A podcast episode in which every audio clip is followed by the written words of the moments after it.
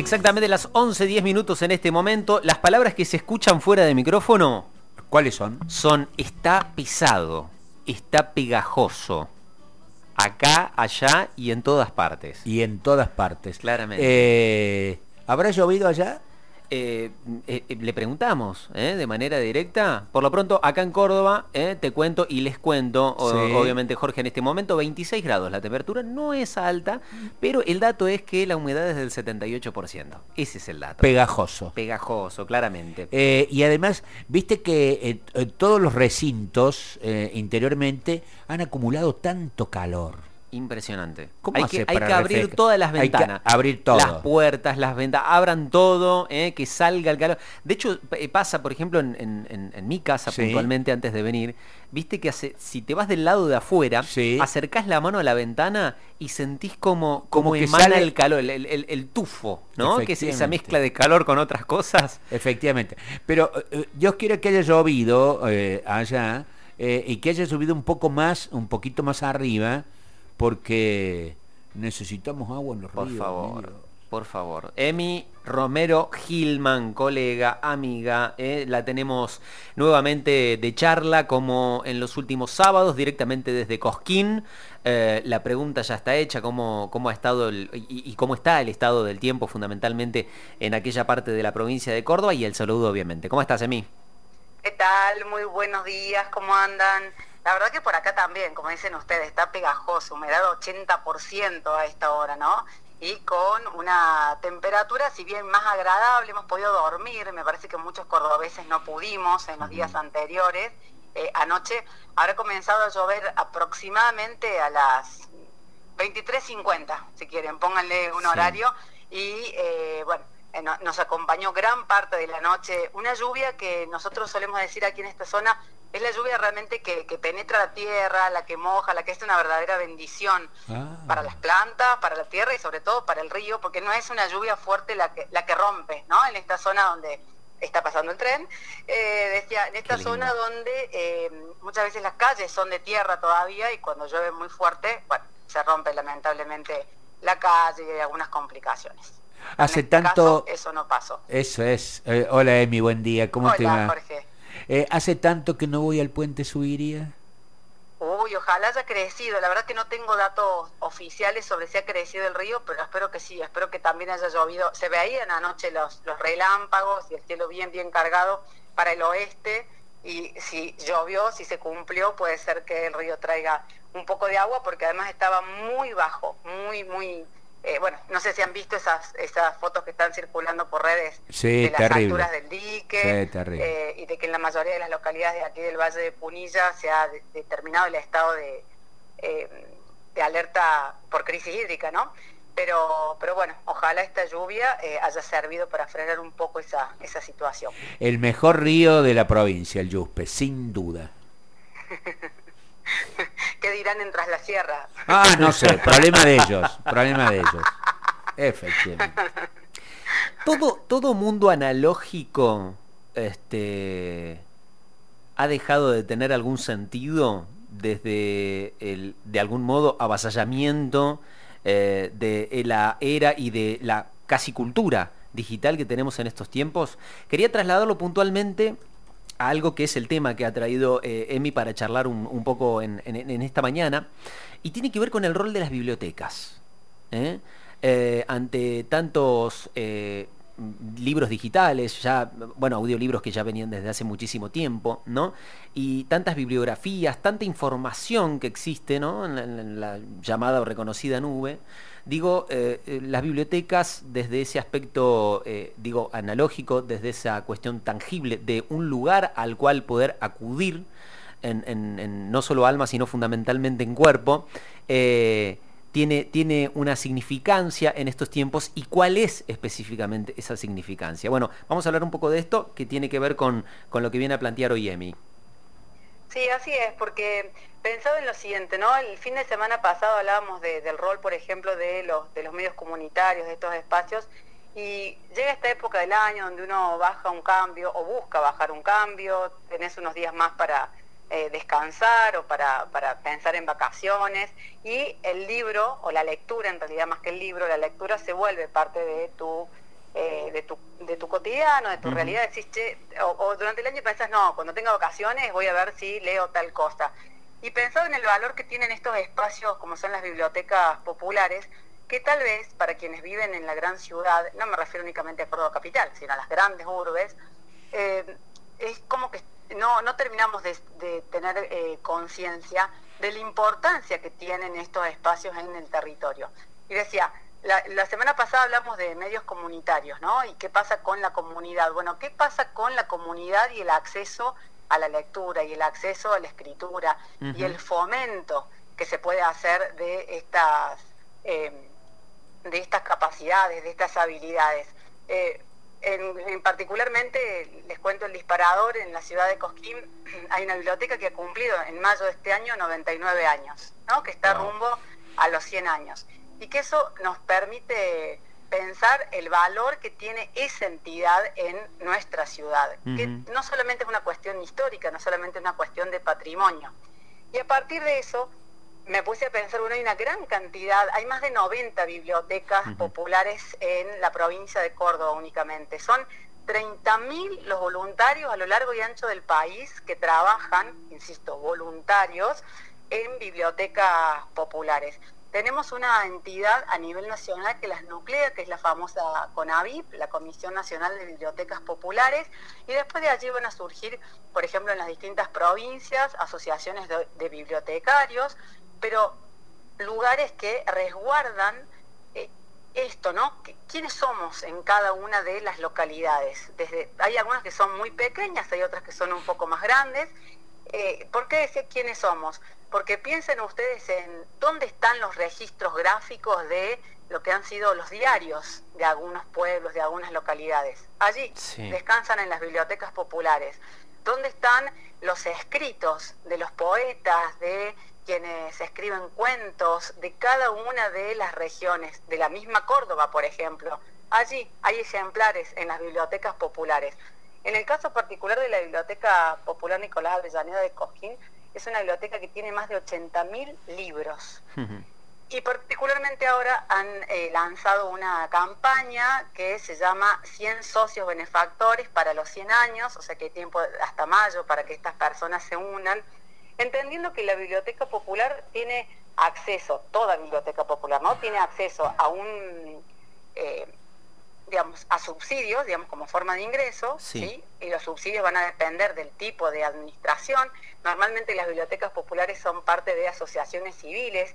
Muchas de estas asociaciones civiles, además de la biblioteca popular, por ejemplo, gestionan medios comunitarios, sea tanto radio como televisión, y además tienen eh, ingresos que eh, son por parte de los famosos asociados. Y hoy la cuota de una biblioteca popular ronda los 250, 300 pesos.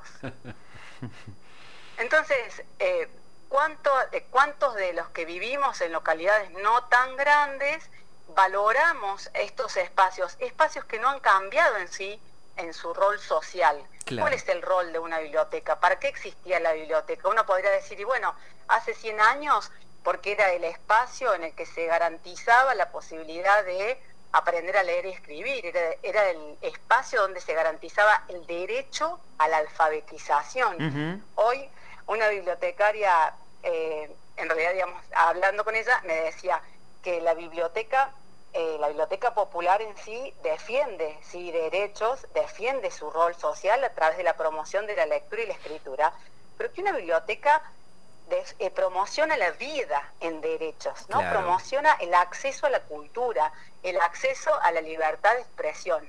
Y muchas hacen, eh, podríamos decir, malabares para poder sostenerse económicamente, por lo que implica el hecho de que puedan tener trabajadores, algunos voluntarios y otros no, hay que pagarles, y dentro de esos eh, Después están los gastos, ¿no? De si, tienen mm. alquiler, si tienen que pagar luz, si con el subsidio alcanza o no alcanza. Todos los años tienen que presentar balances. Eh, también hay algunos proyectos en la provincia de Córdoba específicamente para que bueno, puedan llevar adelante la presentación de balances sin los costos eh, comunes para cualquier otro tipo de empresa u organización. Lo cierto es que eh, entre esos malabares decía, ¿qué hacen las bibliotecas para juntar esos fondos? venden ropa, venden libros, hacen empanadas. En Mm. algunos pueblos hacen fiestas kermés, las bibliotecas populares. Hacen peñas. Aquí en la ciudad de Cosquín, a partir de un proyecto que, que hubo, eh, que se ganó, ¿no es cierto?, presentado ante una, ante una fundación, eh, se logró generar un espacio de coworking. Es decir, hoy darle a la biblioteca no solo como, como lugar, digamos, reservorio de libros, a donde yo me asocio, voy, Ujú. pido un libro, me voy a mi casa, lo leo y después lo devuelvo, sino que además es un espacio donde puedo ir a trabajar colectivamente bueno. con otros, ¿no? Y, y pensando en la biblioteca local, digo porque es la que uno tiene más cerquita, eh, decía una de las integrantes de la comisión, dice hay veces que los, los papás de algunos chicos que están trabajando en el centro, bueno, no tienen ese ratito tienen que esperar entre que salen de la escuela y los papás eh, no los pueden buscar, entonces se van a la biblioteca y se quedan ahí, ¿no? Y o leen un rato, escriben un poco, usan la compu. La, la biblioteca popular es un espacio también a donde, eh, por ejemplo, hay internet. Uno dice, pero sí hay internet en todas partes. Tengo internet en el teléfono celular. Sí. ¿No? Y, y decía en una entrevista, ¿sí? Que eh, le hacían este año a quien está al frente de, de la CONAVIP, eh, explicaba, ¿no? Que es muy difícil para muchas personas, sobre todo digo para quienes están, eh, bueno, muy en la gran ciudad, imaginar la vida con internet intermitente o sin internet, sin librería a la mano, sin cajero de banco, entonces, cuando pensás que eso es posible, te das cuenta también cuál es el rol de estos espacios en el que ju- justamente estamos hablando de, bueno, puntos de encuentro, puntos de, o sea, un lugar que, nuclea, que hace a la contención, que es un espacio que articula la vida comunitaria con la participación y con el acceso a la lectura y a la escritura. Qué lindo, Emi. Eh, hay un montón de cosas ¿no? que me, gustaría pasar así rápidamente en, en- en limpio de todo lo que dijiste. Y, mientras ibas hablando y contando, ¿no? Un espacio coworking, un espacio eh, que, cuenta con internet, este, que eh, tal vez muchos lo tenemos como naturalizado, pero no es así. No todo el mundo lo tiene naturalizado, no todo el mundo tiene un servicio de internet este, permanente. Eh, y, digamos de una relativa buena velocidad, digo, con, la importancia también de, Internet en estos tiempos, pero lo pensaba como más allá de un lugar donde ir y, eh, a, tomar material de, lectura, de aprendizaje, de adquirir conocimientos y demás. Esto, ¿no? La parte social, de hablar con un bibliotecario, de hablar con otras personas que están ahí compartiendo el lugar, eh, de aprender de, no sé, compartir con otra persona, por darte un, caso, un determinado autor que tal vez no lo tenía en mi radar y que con charlando con otra persona, este, nada, pude dar con, con- este, su bibliografía. eh, o, no, digamos, saliéndose de, lugares más bien este, literarios incluso o intelectuales, compartir, ¿no? Compartir un espacio con otras personas eh, con la importancia que tiene eso y, y que a veces en esto, y volviendo al- al- a lo que yo había planteado al principio, ¿no? de, la nube y de eh, el acceso a la información eh, a través de, un doble clic, nada, la, la información si bien está allí, de algún modo estamos como un, toque más alejados de- del resto, ¿no? Y, y se pierde esa cuestión de- del contacto y de la piel que a veces es, es tan importante en, en- todos nosotros como, como humanidad en sí. Sí, y justamente esto, eso último que remarcas, ¿no? Va- valorar las bibliotecas o va- valorar estos espacios eh, con, la, con la necesidad de eh, rescatar la, la humanidad por este lugar o espacio de eh, reunión, de generación de cultura comunitaria, de cultura solidaria, como decíamos, eh, por más que tengamos acceso a la información, no todos tenemos por qué saberlo, ¿no? O no tenemos por qué saber buscarla a la información. El tema eh, es como que me hace ruido es si, si como vecinos, vecinas de comunidades que uno puede pensar micro, en una, en un, eh, en una comuna, en un pueblo, en una ciudad, no solamente lo valoramos por decir, ah, sí es algo histórico, como si fuera una cuestión monumental de la biblioteca, sino si realmente podemos, eh, es más, digo, pensando en esto que decías vos, el- el saludar al bibliotecario, charlar con el- la bibliotecaria, son como, eh, las personas en sí son como entidades, ¿no? Porque ya saben, en las localidades pequeñas, sí, esta es la bibliotecaria, ¿no? O ese es el bibliotecario. Pero, ¿qué, ¿qué, valor le doy a ese espacio? No solamente desde, desde asociarme, sino eh, poder apoyar esos lugares y poder también tenerlos en cuenta al momento de pensar ciertas actividades, ciertos eventos, decir, ah, está este espacio. Así que en definitiva es un espacio donde se trabajan políticas públicas, que, va más, ya sé leer y escribir, bueno, pero ¿qué más puedo hacer a partir de la existencia de eh, la biblioteca? ¿Cómo sigo trabajando con la comunidad y en la comunidad eh, podría ser, eh, bueno, parte de lo que, oriente, ¿sí? Mi, accionar, mi reflexión. Y a partir de eso quería, Andy, cerrar esta, este encuentro, ¿sí? Con algo que eh, dijo ¿sí? Eh, María Teresa Andrueto en, un encuentro en el que este año, en el, encuentro previo a lo que fue eh, la posibilidad de la Feria del Libro, ¿sí? a la que acuden a nivel nacional, ¿no? A la que acuden las bibliotecas populares de gran parte del país, porque hay fondos específicamente para promocionar que las bibliotecas populares vayan a esta feria del libro, tengan un día especial y puedan comprar libros al 50% de descuento para poder llevar material bibliográfico actualizado a la biblioteca. Y María eh, Teresa Andrueto recibió el reconocimiento de amiga de las bibliotecas populares y ella eh, dijo en esta oportunidad, la lectura de un libro puede provocar una cierta revolución individual esos cambios personales tienen, si se dan en gran escala, efectos en la sociedad. Dice Andrueto, yo no le pediría a la literatura que desde un gesto individual transforme a una sociedad. No le pediría tanto, pero sí creo en el poder transformador de la lectura cuando la construcción de lectores se convierte en una cuestión de Estado, en una cuestión política a través de las escuelas, los programas sociales y las bibliotecas públicas. Wow.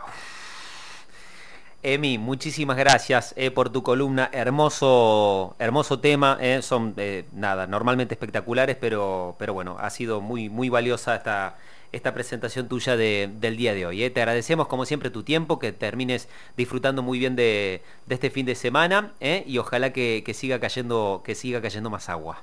Ojalá. Les mando un fuerte abrazo y nos encontramos en la próxima. Chao, chao. abrazo. Chao, chao.